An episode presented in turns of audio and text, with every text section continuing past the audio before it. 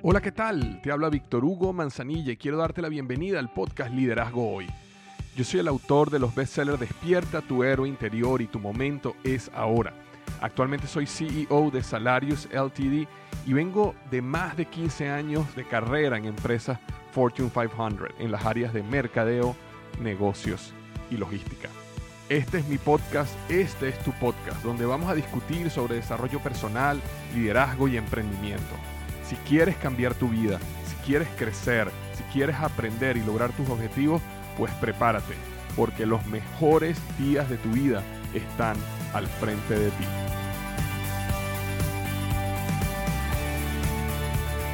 Hola, ¿qué tal? Bienvenido al podcast Liderazgo Hoy con Víctor Hugo Manzanilla. Estoy súper contento de estar otra vez contigo aquí en el podcast.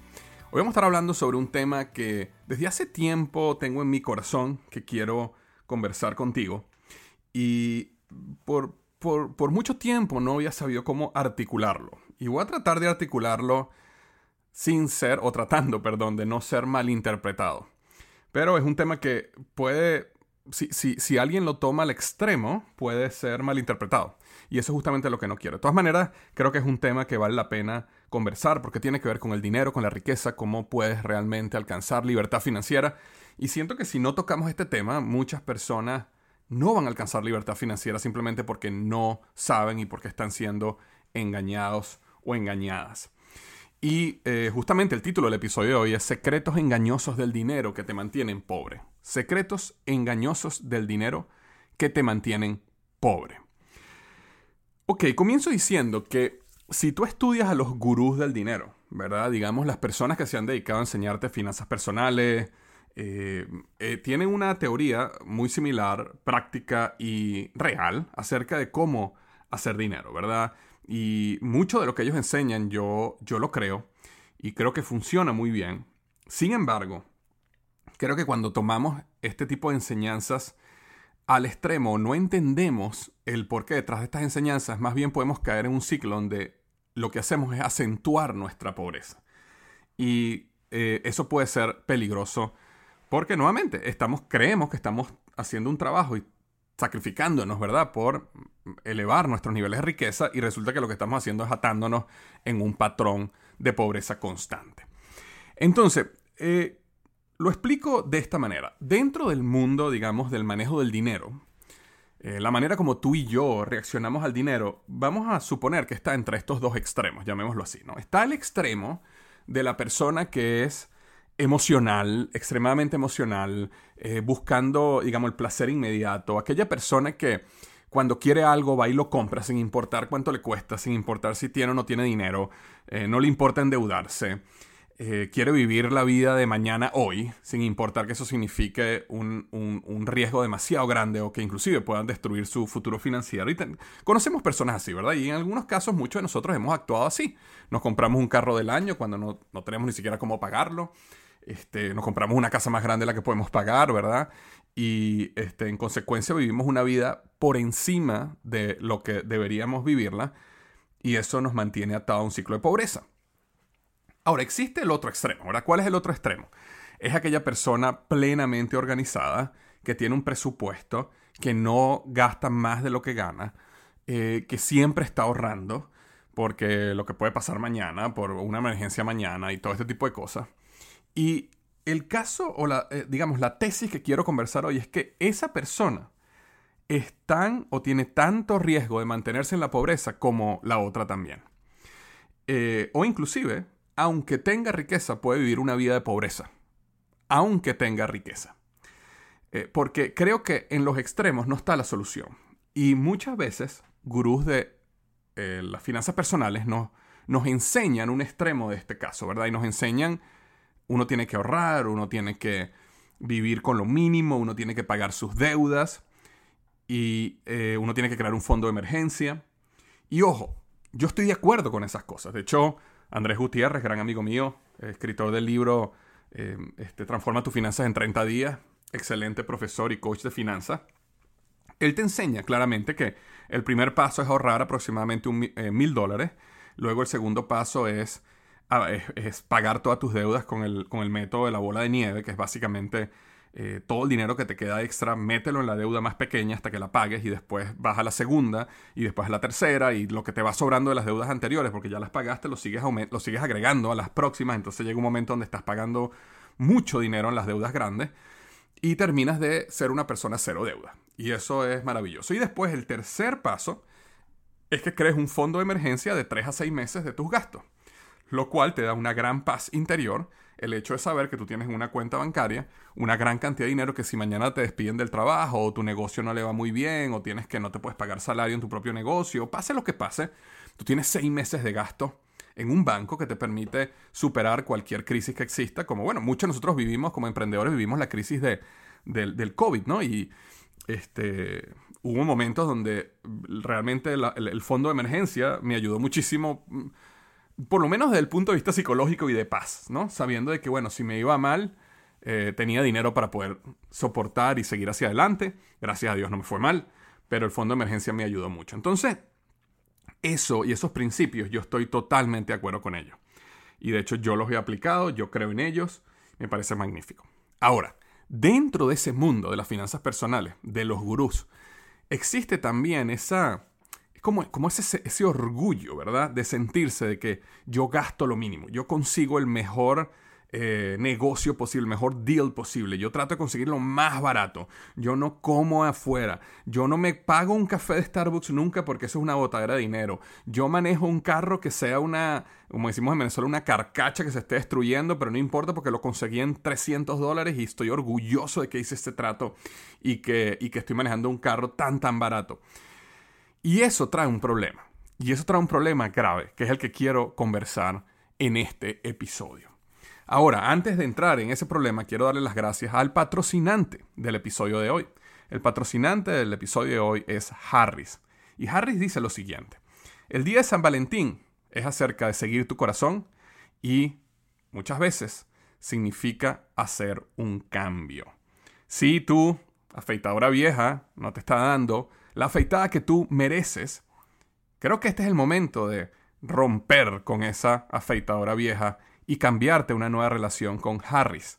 El año 2022 es el año de romper y crear nuevas rutinas.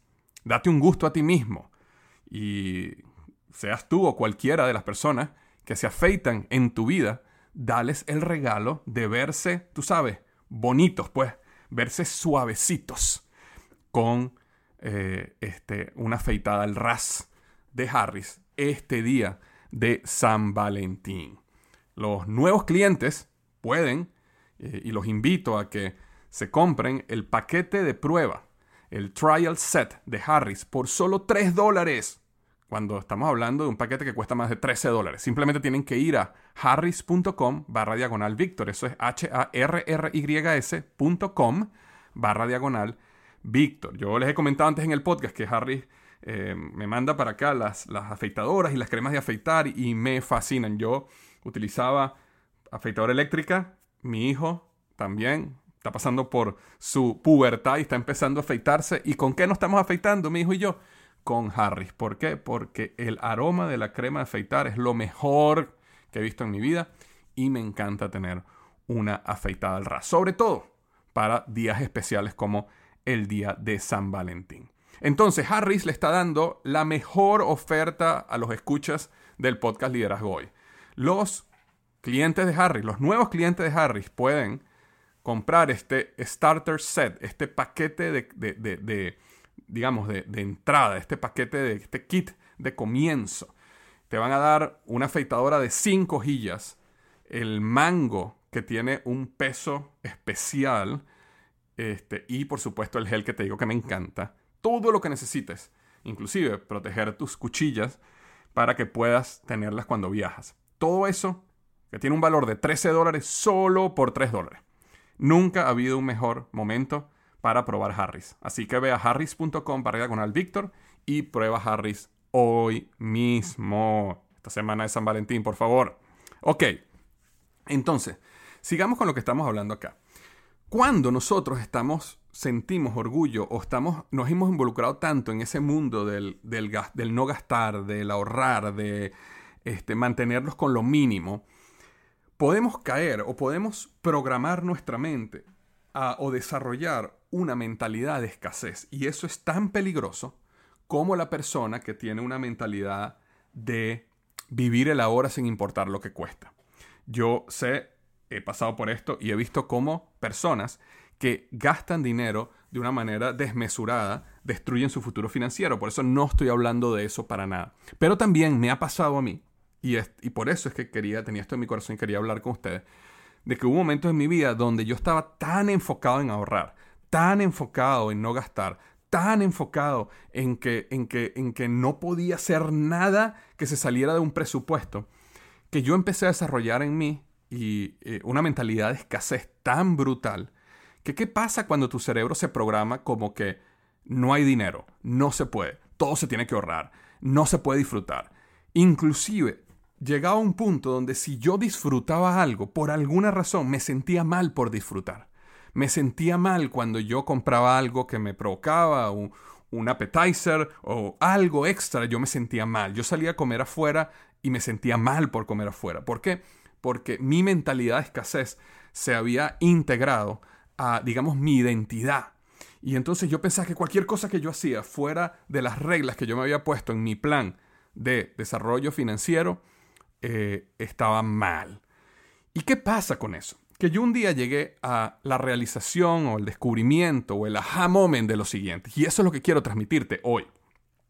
Yo un día llegué a esto y dije, ninguna persona en el mundo, y por supuesto estoy exagerando con esto que estoy diciendo, pero lo, estoy diciendo así para ser un poquitico más dramático con lo que voy a decir, ¿no? Pero en general creo que tengo razón en lo que te voy a decir ahorita.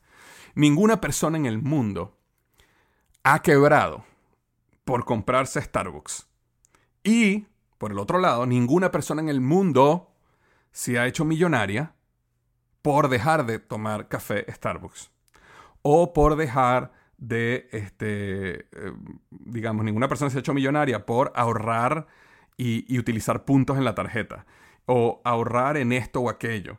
Al final, la realidad es que todos estos sistemas eh, aunque hayan personas que están tan mal financieramente y se han metido en un hueco tan grande que necesitan algo tan drástico para poder salir adelante, estoy de acuerdo, pero no es la mayoría. Eso es como que una persona dijera, oye, yo quiero crecer, es como que una persona dijera, oye, como existen personas que son alcohólicos y esas personas que para poder dejar de ser alcohólicos tuvieron que cortar con el alcohol al 100%, entonces yo tampoco puedo beber una cerveza o no puedo tomarme un trago de alcohol. No puedo. ¿Por qué? Porque, porque eso está malo.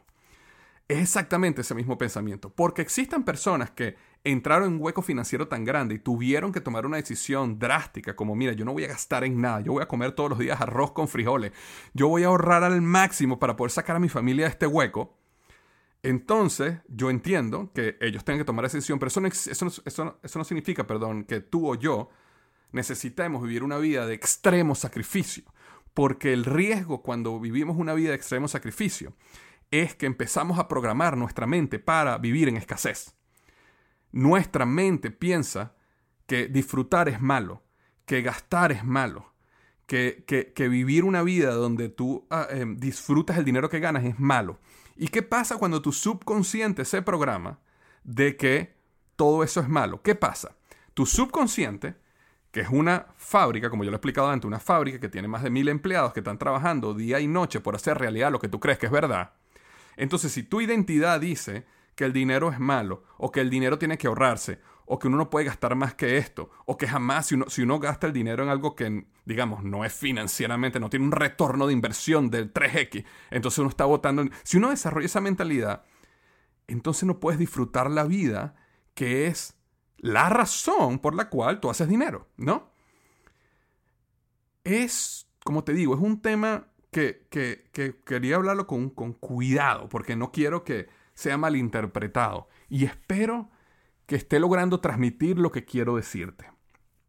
Para la gran mayoría de las personas es muy probable que para ti darte un gusto no te va a poner más rico ni más pobre. Pero puede ser que darte un gusto te empiece a desarrollar en ti una mentalidad de abundancia. Me explico.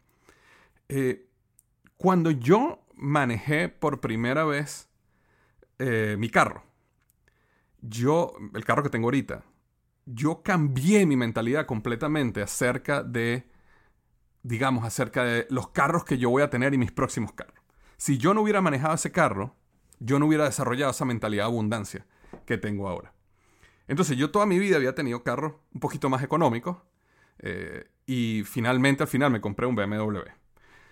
Cuando yo empecé a manejar ese BMW, la manera como el BMW me hacía sentir, la manera como el BMW, bueno, no solo me hacía sentir, sino cómo se maneja. Me explico, el BMW es, como dicen, incredible este, driving machine, ¿no? Una máquina de manejo. Eh, mi, mi, creencia en mí mismo, mi identidad, mi, mi capacidad de disfrutar esas cosas me elevó mi pensamiento. Y nuevamente lo estoy diciendo con mucho cuidado. Porque no estoy diciendo, no quiero hacer aquí un culto a lo material. Eso no es lo que quiero decir.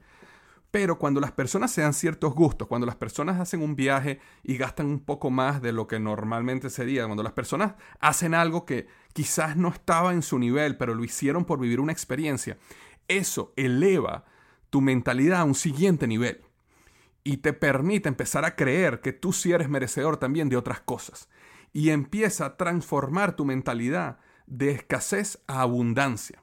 Y ahí es donde está la clave. ¿Por qué? Porque la mentalidad de escasez, ¿qué es lo que dice? ¿Cuánto más debo ahorrar? La mentalidad de escasez dice cuánto menos debo gastar. Cuando una persona tiene una mentalidad de abundancia, de, perdón, de escasez, solo está pensando en dos cosas. ¿Cómo gasto menos? ¿Cómo ahorro más? ¿Ok? Cuando una persona tiene una mentalidad de abundancia, lo que está pensando es cómo produzco más. Entonces, cuando una persona decide darse un gusto en la vida, si tiene mentalidad de escasez, el dolor viene de gasté más de lo que debía, no ahorré lo que yo debía ahorrar. En cambio, la persona con mentalidad de abundancia, que es lo que dice, ¿cómo produzco más para poder seguir dándome este gusto? ¿Cómo produzco más para poder viajar mejor de esta manera? ¿Cómo produzco más para poder viajar a lugares como este tan espectaculares? ¿Cómo produzco más para poder manejar un carro, un vehículo tan bueno como este? Entonces, ¿qué quieres tú tener tu mente en? ¿Tú quieres tener tu mente en cómo ahorro, ahorro y gasto menos, ahorro y gasto menos, ahorro y gasto menos? ¿O tú quieres tener tu mente todo el tiempo, tu subconsciente todo el tiempo trabajando en cómo produzco más? ¿Qué ideas de negocio surgen? ¿Cómo mi creatividad se puede multiplicar para, para desarrollar nuevos negocios, nuevas oportunidades, ser ascendido, eh, eh, para yo poder producir más? ¿Me explico? Esa es la gran diferencia entre la persona que pasa toda su vida ahorrando con un presupuesto perfecto, pero vivió toda su vida, aunque no tuvo deudas, aunque puede haber sido que se portó muy bien y tuvo una vida correcta, no, no, pero vivió una mentalidad de escasez. Y muchas de esas personas se van a la tumba y realmente en su corazón nunca pudieron disfrutar muchas cosas, aunque tenían el dinero ahí, pero no lo pudieron disfrutar.